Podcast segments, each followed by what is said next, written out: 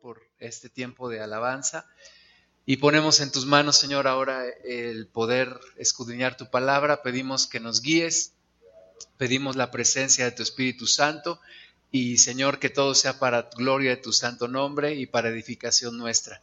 En el nombre de Jesús reprendemos toda distracción, todo cansancio, toda incredulidad.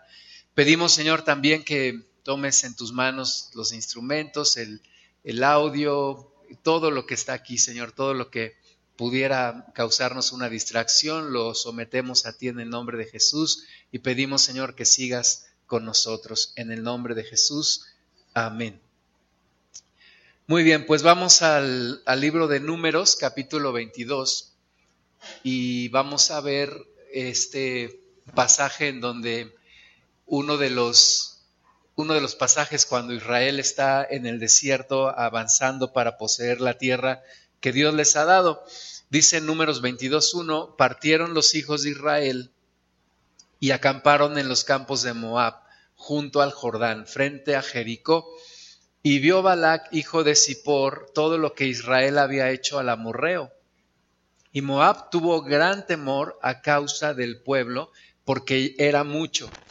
El que gobernará por los siglos de los siglos. Amén es nuestro Señor Jesús. Entonces está dando una profecía más allá de solamente este tiempo.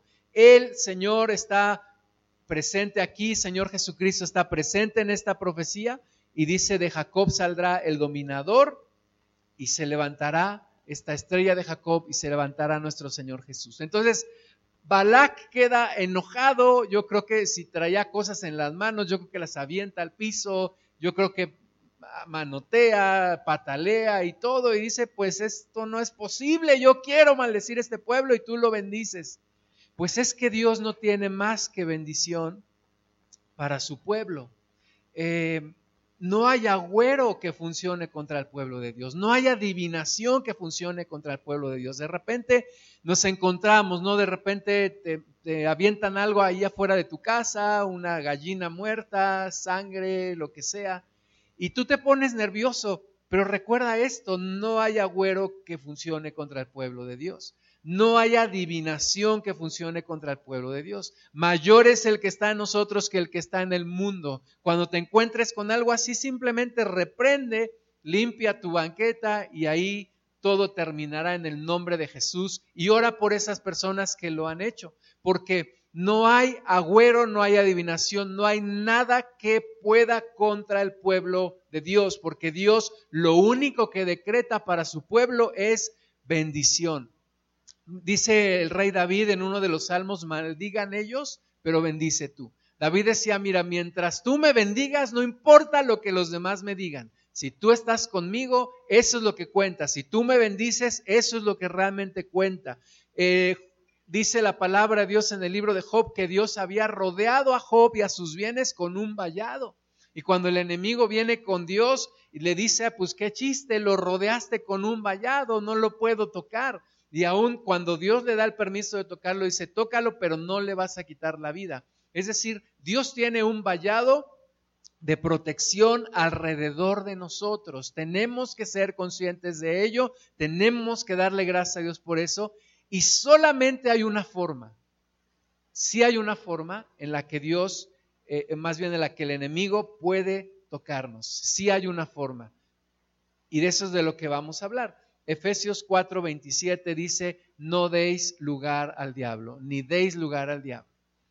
¿Cuándo puede el diablo entrar y causarnos problemas? Cuando le damos lugar. ¿Verdad? Balak trató por todos los medios de maldecir al pueblo de Dios. Le dijo, ven, Balam, te voy a llevar aquí, ahora te voy a llevar acá para que veas solamente unas de las tiendas que están aquí abajo, ahora te voy a llevar a este lugar. Y de ninguna forma pudo maldecir Balam al pueblo de Dios. Pero un capítulo adelantito de esto que acabamos de leer, se encuentra el pueblo de Israel con una gran mortandad. ¿Por qué? Porque la única manera en la que el diablo puede causarnos problema es cuando le damos lugar. No va a encontrar forma de entrar a menos que tú y yo le abramos la puerta. No encontrará forma de destruirnos a menos que tú y yo se lo permitamos y le demos lugar. Los hermanos de la sierra dicen, no le des cavidad al diablo. No le des entrada, no le abras la puerta, no le des lugar, como dice aquí Efesios 4:27, Primera de Pedro 5:8, dice, sed sobrios y velad, porque vuestro adversario el diablo, como león rugiente, anda alrededor buscando a quien devorar. Imagínate, Balaam, eh, Balak, perdón, iba por un lugar, no podía, iba por otro, tampoco podía entrar. El enemigo quería tocar a Job, no podía por este lado, no podía por este otro. ¿Por qué? Porque hay un vallado alrededor. Pero anda como león rugiente buscando a quien devorar. El, el, diablo anda así, buscando una rendija, buscando cómo meterse, buscando cómo causarnos problemas. Es nuestro adversario es incansable, está buscando siempre un lugar para maldecirnos. ¿Tú crees que se iba a quedar tranquilo cuando Dios bendice a su pueblo? El enemigo iba a seguir buscando. En, el interior de Balak, realmente el que se movía era el, el enemigo, buscando que maldijera al pueblo de Dios, buscando que maldijera a Israel. Y nuestro adversario, el diablo, como león rugiente anda alrededor buscando a quien devorar. Nosotros tenemos que estar siempre alertas ante esto. Vamos a ver, vamos a regresar a la historia en números. Números 25, leímos en números 24, vamos a ver ahora números 25. Parece que ya pasó esto, parece que siguen adelante, pero dice números 25.1, moraba Israel en Sittim y el pueblo empezó a fornicar con las hijas de Moab, las cuales invitaban al pueblo a los sacrificios de sus dioses. Y el pueblo comió y se inclinó a sus dioses, así acudió el pueblo a Baal peor, y el furor de Jehová se encendió contra Israel. Esta es la forma en la que el diablo puede entrar. El diablo busca debilitar desde adentro, no desde afuera desde afuera no puede hacer nada. Pero si logra entrar, si logra infiltrarse, si logra entrar en tu interior, si logra meter división en tu interior, entonces es cuando él puede causar destrozos. Entonces, cuando el pueblo empezó a fornicar con las hijas de Moab, recuerda, Balak era rey de Moab, y entonces cuando el pueblo empieza a fornicar con las mujeres de Moab, entonces es cuando Dios enciende en su ira y es cuando hay una gran mortandad en medio del pueblo. Porque además las hijas de Moab incitaron al, pueblo de Israel a adorar a sus propios dioses. Y así fue como el enemigo logró su objetivo, debilitar, maldecir, destruir a el pueblo de Dios y lo logró al menos con una parte, los que entraron en este en esta fornicación. Entonces imagínate, no nos dice cuánto tiempo pasó, pero yo creo que no fue solo en un día, yo creo que fue un proceso, empezaron a ver a las mujeres de Moab, empezaron a desearlas, empezaron a codiciarlas. No nos dice si solo fueron jóvenes o si fueron también personas casadas, no nos dice si eran solteros o casados los que empezaron a fornicar. El tema es que hubo una gran fornicación, un pecado de fornicación, un pecado sexual en medio del pueblo que finalmente los debilitó. Y aunque Dios había decretado bendición, y aunque Dios en toda su profecía había decretado bendición, cuando el pueblo permite esta situación, entonces entra la mortandad. Números 25, 4. Y Jehová dijo a Moisés, toma a todos los príncipes del pueblo y ahórcalos ante Jehová delante del sol, y el ardor de la ira de Jehová se apartará de Israel entonces Moisés dijo a los jueces de Israel, matad cada uno a aquellos de los vuestros que se han juntado con Baal peor. Fíjate qué contraste solamente de un capítulo a otro. Un pueblo bendecido, un pueblo protegido, un pueblo que Dios solamente emite bendición, bendición, bendición, bendición. Aún un pueblo que Dios halaga. Dice, cuán hermosas son tus tiendas. Dice, tienes fuerzas de búfalo, saliste de Egipto, vas a conquistar, vas a pelear, vas a ganar. Y ahora, un capítulo después, esta situación tan complicada, el pueblo fornicando con las hijas de Moab y apartándose de Dios y adorando a los dioses de Moab. Y el pecado sexual, que es la principal razón aquí de lo que estamos leyendo en números 25, el principal problema que hay, la principal causa de la maldición es, sigue siendo el pecado sexual una situación que hoy en día causa destrucción, nos causa problemas al pueblo de Dios. El pecado sexual es socialmente aceptado. O sea, socialmente es aceptado que una persona tenga un amante si es casada o esté en fornicación si es soltera. Eh, socialmente está aceptado que los novios tengan relaciones sexuales sin casarse y que si terminan no hay ningún problema, sigan adelante con su, con su relación con otra persona, lo mismo, volviéndose a, tener relaciones sexuales. Eh, las enfermedades de transmisión sexual están, están como nunca, hay un contagiadero, hay un montón de problemas. El pecado sexual ha devastado a personas, ha desintegrado familias, ha destruido la identidad de las personas, ya la persona no sabe ni quién es y en búsqueda de esa satisfacción sexual busca a lo mejor tal vez nuevas experiencias y, y con personas del mismo sexo y con personas más grandes o con personas más chicas, etcétera. Destruye la identidad de una persona, destruye su integridad, le quita su integridad le quita su dignidad, la dignidad de la persona y definitivamente aleja a la persona de Dios. Entonces, es una situación que sigue en medio nuestro, que sigue en el mundo y que tenemos que tener cuidado en la iglesia. El pecado sexual es algo es algo que ha apartado a muchas personas de Dios y las ha destruido. Regresemos a números 25 Versículo 6 dice, y aquí un varón de los hijos de Israel trajo una madianita a sus hermanos, a ojos de Moisés y de toda la congregación de los hijos de Israel, mientras lloraban ellos a la puerta del tabernáculo de reunión. Y lo vio Fines, hijo de Eleazar, hijo del sacerdote Aarón, y se levantó de en medio de la congregación y tomó una lanza en su mano y fue tras el varón de Israel a la tienda y los alanceó a ambos, al varón de Israel y a la mujer por su vientre, y cesó la mortandad de los hijos de Israel y murieron de aquella mortandad veinticuatro mil. Imagínate, veinticuatro mil personas muriendo por esta razón por el pecado sexual, por la fornicación, por la fornicación con las hijas de Moab.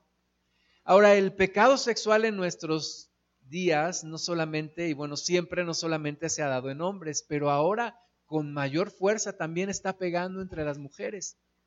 Muchas veces en los matrimonios tradicionalmente era el hombre el que pedía el divorcio, tradicionalmente era el hombre el que era infiel. Ahora no, ahora hasta en eso hay igualdad. Las mujeres también ahora son las que piden el divorcio, ahora son también infieles, ahora todo el pecado sexual se ha extendido y desgraciadamente el mundo lo ve cada vez, cada vez como algo normal. Se viene una situación bien complicada, en las escuelas están enseñando ideología de género, se está enseñando la homosexualidad como una forma de vida que es buena, que es normal y que no debes de tener problema y que no debes de señalar a nadie y que se, y que se da como, como una opción a los niños. Les están quitando a los niños su inocencia. ¿Verdad? Yo me acuerdo cuando iba a la secundaria, muchas veces todavía estabas más interesado en las canicas que en las niñas, ¿verdad? Porque todavía eras niño, pero ahora ya desde primaria, ya desde kinder les empiezan a despertar su sexualidad les están quitando la inocencia a nuestros niños, a los niños de, todo el mundo, porque es una estrategia global, es, es, algo que está en todo, en todo el mundo y en nuestro país también. Así que tenemos que tener especial cuidado con esto. Ataca a los niños y ataca a los grandes, ataca a, todas, a toda persona. Somos seres sexuados, somos seres que Dios puso esa parte en nosotros, pero no para ser controlados por el pecado, sino para vivir en una plena libertad. Y tenemos que tener especial cuidado con esto. Ahora, ¿de dónde salió toda esta idea? Porque no es una casualidad que de repente los hijos de Israel fornicaran con las hijas de Moab. Números 31, 15 dice, eh, Dios le, Moisés les reclama porque han dejado con vida a las moabitas cuando finalmente entraron en guerra contra ellos y, los, y los soldados de Israel dejaron con vida a las mujeres y, Dios, y Moisés les reclama y les dice, ¿por qué habéis dejado con vida a todas las mujeres? Números 31, 15. He aquí, por consejo de Balaam, ellas fueron causa de que los hijos de Israel prevaricasen contra Jehová en lo tocante a Baal peor, por lo que hubo mortandad en la congregación de Jehová. Fíjate, fue un plan perfectamente diseñado. Balaam Después, tras bambalinas, ya no nos muestra los versículos donde lo hizo, pero Balaam se acerca a Balac, le dice, ¿sabes qué? Te voy a decir una cosa. ¿Quieres realmente que este pueblo sea maldecido? Este es el plan. Haz que forniquen con tus hijas. Haz que las mujeres de Moab los desvíen de Dios. Muéstrales tus mujeres, sedúcelos para que ellos caigan, el pecado sexual es fuerte, la tentación sexual es fuerte, y entonces de esa forma los vas a poder maldecir y vas a poder acabar con ellos. Es una maquinación del enemigo, es un plan del enemigo. Recuerda, el diablo anda como león rugiente buscando a quien devorar y, nos está estudiando y, está viendo nuestros puntos débiles y está viendo nuestras debilidades y está viendo nuestros comportamientos y está planeando la forma en la que puede hacernos caer. Lo está planeando, ¿verdad? Cuando ese compañero se te acerca y te empieza a adular y te empieza a decir, o cuando esa, esa compañera se te acerca y, te empieza a, a hacer sentir bien. Son enredos, son planes, son cosas que el diablo va tejiendo para causarnos problemas. Cuando una persona tiene problemas en su matrimonio y de repente dice, ah, caray, pues nunca me había fijado en tal mujer, o aquella mujer tiene problemas con su esposo y dice, pues este hombre es muy amable conmigo, y las cosas empiezan a tejer, parece que de una manera casual se van dando las cosas, pero no, es algo perfectamente planeado, perfectamente armado por el adversario. Tenemos que tener mucho cuidado con algo que se llama seducción. La seducción es la tentación que atrae la concupiscencia en nosotros, hay un enganche emocional, hay un enganche ahí los sentidos y entonces empieza un proceso en donde se empieza a incubar el pecado hasta que da luz el pecado y da luz a la muerte. Tenemos que tener especial cuidado con esto, porque 24 mil cayeron en un día por causa de la fornicación y desgraciadamente muchos, muchos en la iglesia en general están cayendo por causa de la fornicación y del pecado sexual. Primera de Corintios 10.1 Dice, porque no quiero, hermanos, que ignoréis que nuestros padres todos estuvieron bajo la nube y todos pasaron el mar y todos en Moisés fueron bautizados en la nube y en el mar y todos comieron el mismo alimento espiritual y todos bebieron la misma bebida espiritual porque bebían de la roca espiritual que los seguía y la roca era Cristo, pero de los más de ellos no se agradó Dios, por lo cual quedaron postrados en el desierto. Aunque vieron las maravillas de Dios, aunque vieron el poder de Dios, la gran mayoría quedó postrada en el desierto. Versículo 6, mas estas cosas sucedieron como ejemplos para nosotros, para que no codiciemos cosas malas como ellos codiciaron, ni seáis idólatras como algunos de ellos, según está escrito, se levantó el pueblo a comer y a beber y se levantó a jugar, ni forniquemos como algunos de ellos fornicaron y cayeron en un día veintitrés mil, ni tentemos al Señor como también algunos de ellos le tentaron y perecieron por las serpientes, ni murmuréis como algunos de ellos murmuraron y perecieron por el destructor. Cuidado con los deseos porque el deseo se convierte en una codicia y la codicia se convierte en una idolatría y la idolatría se convierte en una fornicación. Es, es todo un proceso, no es una cuestión de, un momento a otro. ¿verdad? el enemigo muestra la tentación, muestra la imagen, muestra el deseo o muestra la actitud y entonces la persona lo va pensando, lo va maquinando, lo va codiciando y se generan fantasías en la mente. Cuidado cuando, cuando ya nuestra mente empieza a divagar y empieza a tener fantasías y empieza a pensar cosas. Mucho cuidado, ahí es cuando la tienes que detener, ahí es cuando la tienes que echar fuera, ahí es cuando tienes que pedirle al Espíritu Santo que venga a tu mente y a tu corazón y que Él sea el que guíe tus pensamientos, porque si no, esto se convierte en una codicia. Y cuando codicias, muy seguramente llegarás al paso siguiente que es ya el acto. Mucho cuidado con todo esto, mucho cuidado con lo que vemos, mucho cuidado con lo que codiciamos, mucho cuidado porque todo esto a muchos ha sacado del camino de Dios. Primera de Corintios 10:11. Y estas cosas les acontecieron como ejemplo y están escritas para amonestarnos a nosotros, a quienes han alcanzado los fines de los siglos.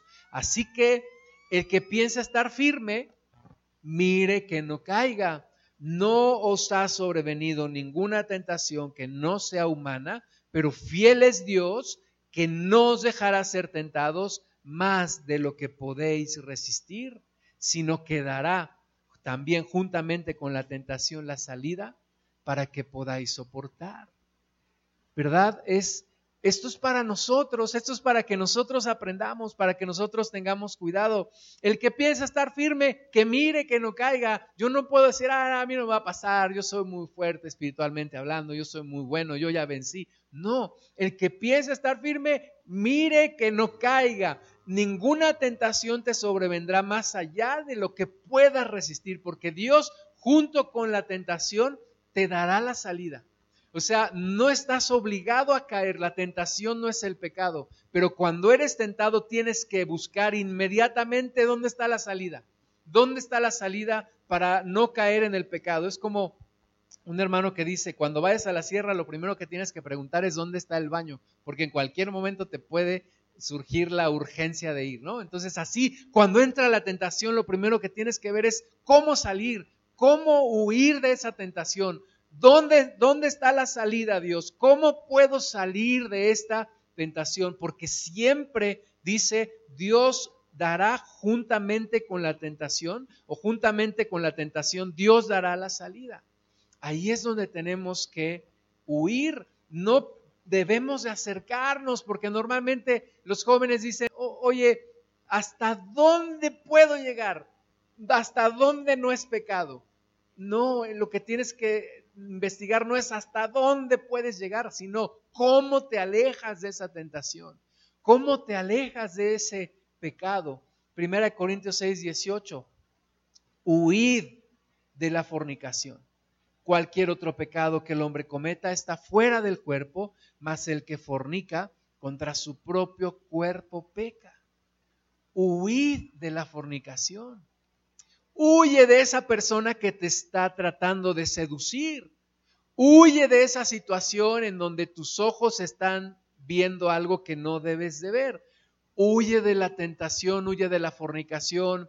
Si estás viendo programación en la televisión o en el internet o en las redes sociales, cosas que no debes de estar viendo y que te están tratando de seducir tenemos que huir. La tentación de la fornicación no se debe de enfrentar, debemos de huir de ella. No es que, ay, voy a ver hasta dónde aguanto, no, tienes que huir, así como José salió huyendo de esa mujer que lo quería seducir y que lo quería para dormir con él, él salió huyendo, aún dejando su ropa en sus manos. Tenemos que huir de la fornicación. Decía un testimonio, un, profesor del Instituto Bíblico, que él es un norteamericano, es un misionero que vino a México y dice que iba al banco y que una vez fue al banco y le tocó una, cajera que lo empezó a, le dijo, ay, güerito, qué, bon, qué, qué, guapo estás y esos ojitos y no sé qué. Y dice que en ese momento él dejó de ir a esa sucursal, canceló su cuenta y dejó de ir ahí. ¿Por qué? Porque hay que huir de la fornicación.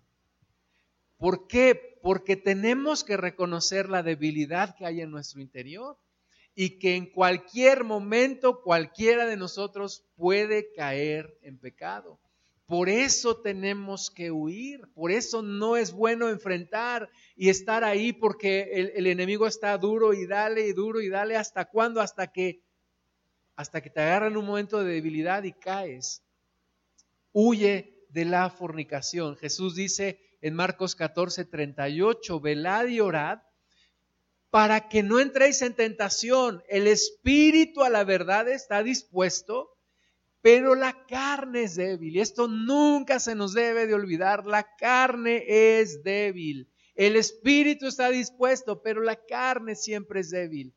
Por eso cayeron aquellos en, Moab, porque vieron a las mujeres y, las mujeres eran hermosas y, y ellos son débiles en la carne y caen.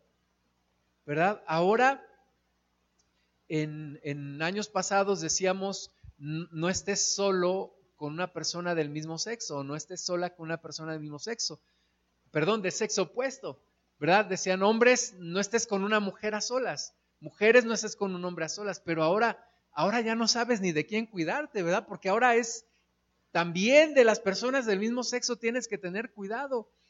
Y Jesús dice, no olviden, velen y oren porque la carne es débil. Hebreos 12, 14. Porque algunos pueden decir, bueno, yo no le hago daño a nadie, yo no me meto con nadie, yo estoy haciendo de mi vida lo que yo quiero. Hebreos 12, 14 dice, seguid la paz con todos y la santidad, sin la cual nadie verá al Señor. El Espíritu Santo a través de Pablo también dice, no erréis y, y los fornicarios no entrarán en el reino de Dios. La pureza sexual es algo que debe de existir en nuestras vidas. La renovación en esa área sexual es algo que debe de haber en nuestras vidas. No podemos seguir viviendo viendo pornografía.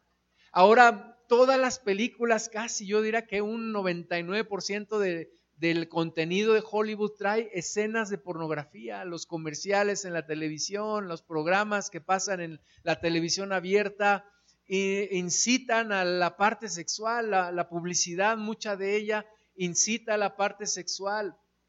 Y aquí tengo que estar siempre recordando, la carne es débil, pero también sin santidad nadie verá al Señor. Yo necesito ser purificado en mis pensamientos y en mi corazón.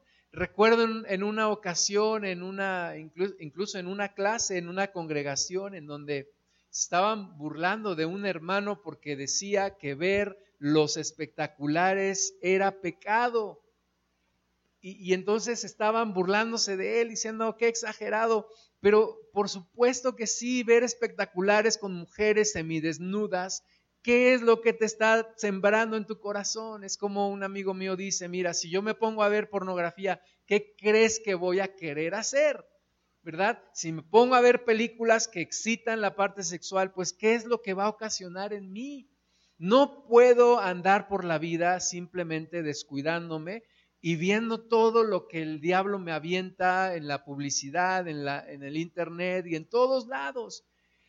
Y te preguntan la gente, dice, pues ¿a poco vas a cerrar los ojos cuando haya una escena de este tipo? Pues mira, en primer lugar, si sé que la película va a tener estas escenas, no voy a ir. En segundo lugar, si estoy ahí, sí voy a cerrar los ojos. En tercer lugar, si puedo adelantar la escena, la voy a adelantar porque yo sé lo que hay en mi interior y en mi interior la carne es débil. La carne es débil y yo quiero ver al Señor y yo tengo que tener una santidad y yo tengo que cuidar mi corazón. Mateo 5:27, oísteis que fue dicho, no cometerás adulterio, pero yo os digo que cualquiera que mira a una mujer para codiciarla, ya adulteró con ella en su corazón. O sea, todo empieza con un estímulo y todo comienza y todo continúa con un deseo, con un deseo que se convierte en codicia. Y tú y yo hemos visto hombres que se bajan de una micro o de un autobús para seguir a una mujer que la empezaron a codiciar.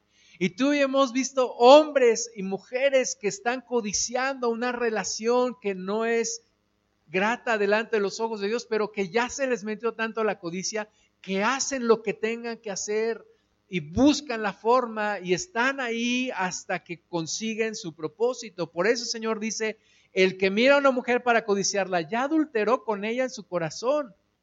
Versículo 29, por tanto, si tu ojo derecho te es ocasión de caer, sácalo y échalo de ti, pues mejor te es que se pierda uno de tus miembros y no que todo tu cuerpo sea echado al infierno. Y si tu mano derecha te es ocasión de caer, córtala y échala de ti, pues mejor te es que se pierda uno de tus miembros y no que todo tu cuerpo sea echado en el infierno. Antes, en, en, en mis tiempos de juventud, eran las revistas pornográficas, ¿no? y ahí en la escuela se rolaban las, las revistas y, y, ahí era a través de estas revistas que alguien traía y, y yo creo, tengo el presentimiento o la idea de que yo creo que casi el 100% de los hombres hemos estado expuestos a pornografía. Tal vez algún caso, pero híjole, no me atrevo a pensar en alguien que nunca haya visto pornografía. La cuestión es que cuando venimos a Cristo, eso tiene que terminar. Eso tiene que terminar. O sea, ok, todos lo hemos visto, todos hemos estado expuestos a ello. Hoy en día ya no es necesario una revista, ¿verdad? E, con el celular. Y además ya no, ya no tienes que esconder la revista, simplemente estás viendo el celular y te dice, ¿qué estás viendo? Pues aquí nada más estoy y nadie, nadie se da cuenta de lo que está pasando. O, o, el joven se sube a su cuarto y se encierra ahí y empieza a consumir y a consumir pornografía. La pornografía es una industria que genera grandes cantidades de dinero. Millones y millones de dólares se mueven a través del mundo en pornografía. La pornografía le quita la dignidad al humano. Hay personas que que no deberíamos de, conocer sus cuerpos simplemente porque la Biblia dice no codiciarás la mujer de tu prójimo. No puedo andar yo codiciando. La forma de vestir ahora pues es, es bien complicado para los hombres, es bien complicado para nosotros porque es una forma de vestir que, oye, yo no debería de conocer esa parte del cuerpo de una mujer que no es mi esposa como dicen algunos, no dejan nada a la imaginación, pero, pero yo no estoy obligado, al contrario, yo tengo que evitar ver para codiciar a una mujer. Y Jesús dice, mira, si tu ojo te es ocasión de caer, sácalo. Y dices, no, pero ¿cómo es posible? No lo está diciendo literalmente, ¿verdad? Que te saques, pero lo que está diciendo el Señor Jesús, mira, valora tu, tu salvación, y no tengas temor de ser radical hasta, lo, hasta el punto que tengas que serlo. Si tienes que darle la vuelta a un lugar para no pasar por ahí, hazlo. Si tienes que cambiarte de trabajo, hazlo. Si tienes que cambiarte de casa, hazlo. Lo que tengas que hacer, hazlo, pero no caigas en esta trampa de la fornicación, no caigas en esto, no te veas envuelto en esto. Si tienes que cortar de tajo a una persona y decirle, no me vuelves a hablar de esta manera, y no quiero volverte a ver así, y no quiero tener nada contigo, lo tienes que hacer. Decimos, ay, es que me da pena, ay, es que qué van a pensar de mí. Una hermana en Cristo, porque ahora en los jóvenes es muy común que se abracen y todo, y una mujer le dijo a, un muchacho, mira, si quieres seguir siendo mi amigo, no vuelvas a abrazarme no vuelvas a tocarme porque no somos novios, no somos nada tuyo, somos amigos. Ese es el nivel de radicalidad, aunque te vean y te digan monja o lo, que, lo que sea que te digan. Pero el Señor Jesús dice, mejor te es entrar en el cielo. Voy a parafrasear, sin alguno de tus amigos o sin ser popular o como quieras, siendo el fanático o lo que sea, que entrar en el infierno con una gran popularidad y habiendo dando rienda suelta a, tus instintos sexuales. Tenemos que ser radicales, tenemos que tener cuidado, cortar de tajo. Si tienes adicción a la pornografía, termina. Si tienes que cancelar tu celular, cancélalo. Si tienes que cancelar el internet, hazlo. Si tienes que quemar la computadora, hazlo. Lo que tengas que hacer, hazlo. Hay filtros también para la, computadora para que no, no te permitan ver este tipo de contenidos. Romanos 13:11, y esto conociendo el tiempo, que es ya hora de levantarnos del sueño, porque ahora está más cerca de nosotros nuestra salvación que cuando hemos creído. La noche está avanzada, se acerca el día. Desechemos pues las obras de las tinieblas y vistámonos las armas de la luz. Andemos como de día, honestamente, no en glotonerías y borracheras, no en lujurias y lascivias, no en contiendas y envidia, sino vestíos del Señor Jesucristo y no proveáis para los deseos de la carne. Ya no es tiempo de seguir viviendo así.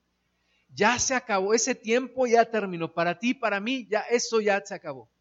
El andar viviendo en lascivias y en lujurias, para ti, para mí, ese tiempo ya se acabó. El andar viviendo en glotonerías y en borracheras, para ti y para mí, ese tiempo se terminó. Ahora ya es tiempo de otra cosa.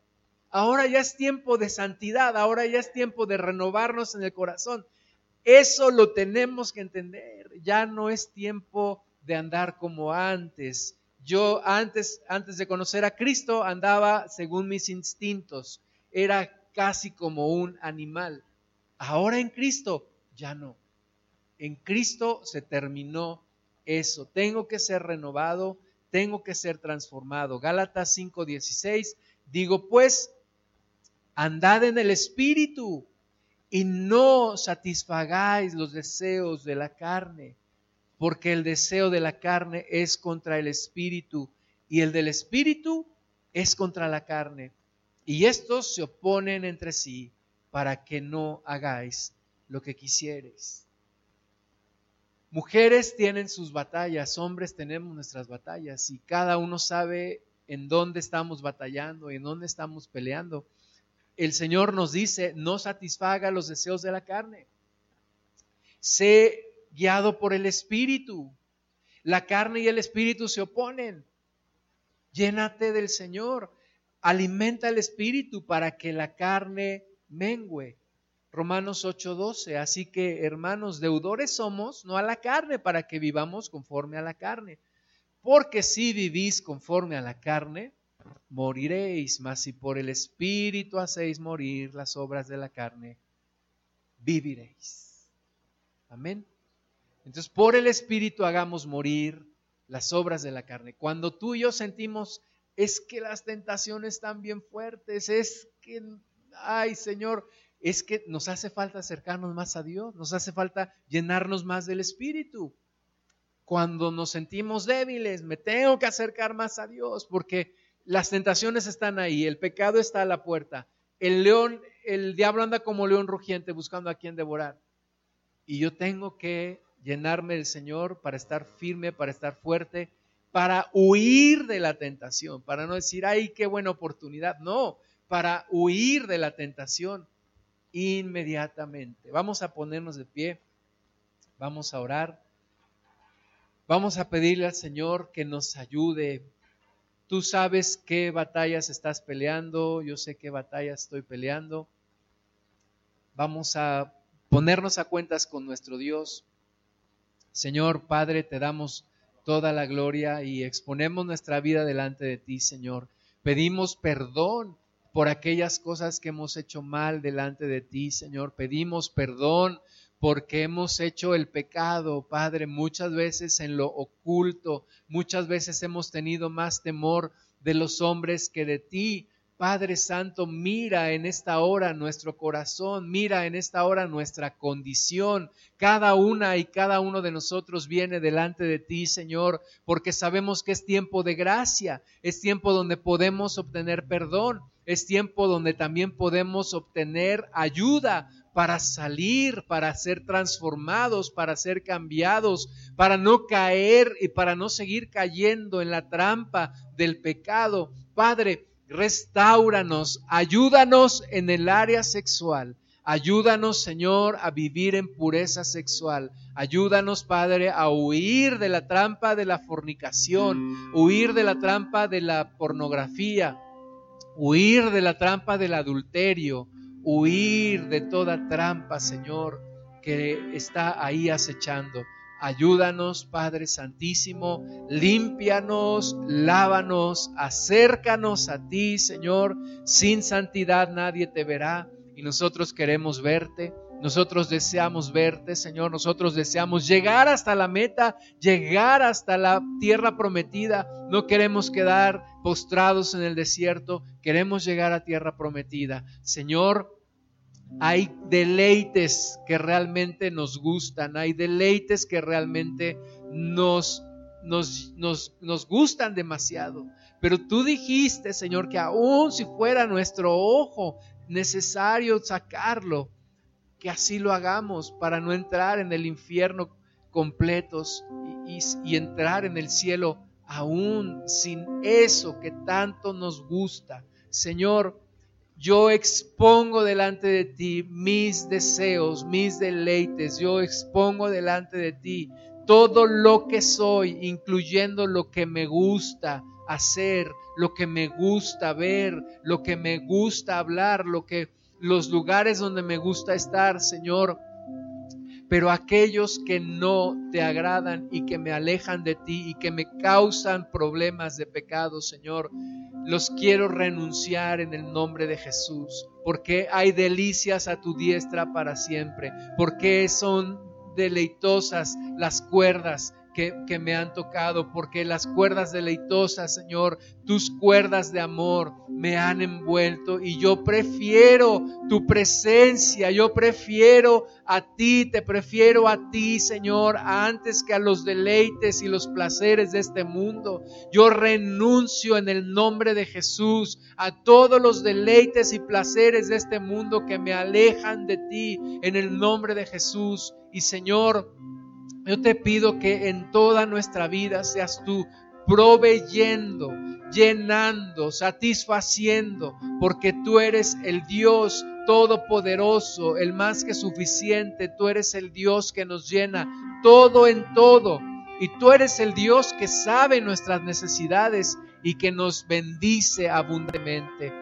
Líbranos de toda adicción, Padre. Líbranos de todo mal hábito. Líbranos, Señor, aún educa los miembros de nuestro cuerpo para que no hagan los placeres y los deseos de la carne, sino que seamos guiados por el Espíritu. Y ten misericordia, Señor, de este mundo que está tan tan esclavizado, tan lleno de tantas cosas, alcanza a otros, alcanza, Señor, aquellos que están ahora en esclavitud, porque la paga del pecado siempre será la muerte. Y aquellos, Señor, que pensando que iban a encontrar una satisfacción en su, en su alma, a través del pecado sexual, pero que hoy, Señor, en día son unos miserables en su interior, viven en depresión, viven en, una, en un vacío. Ten misericordia de ellos como un día tuviste misericordia de nosotros, Señor,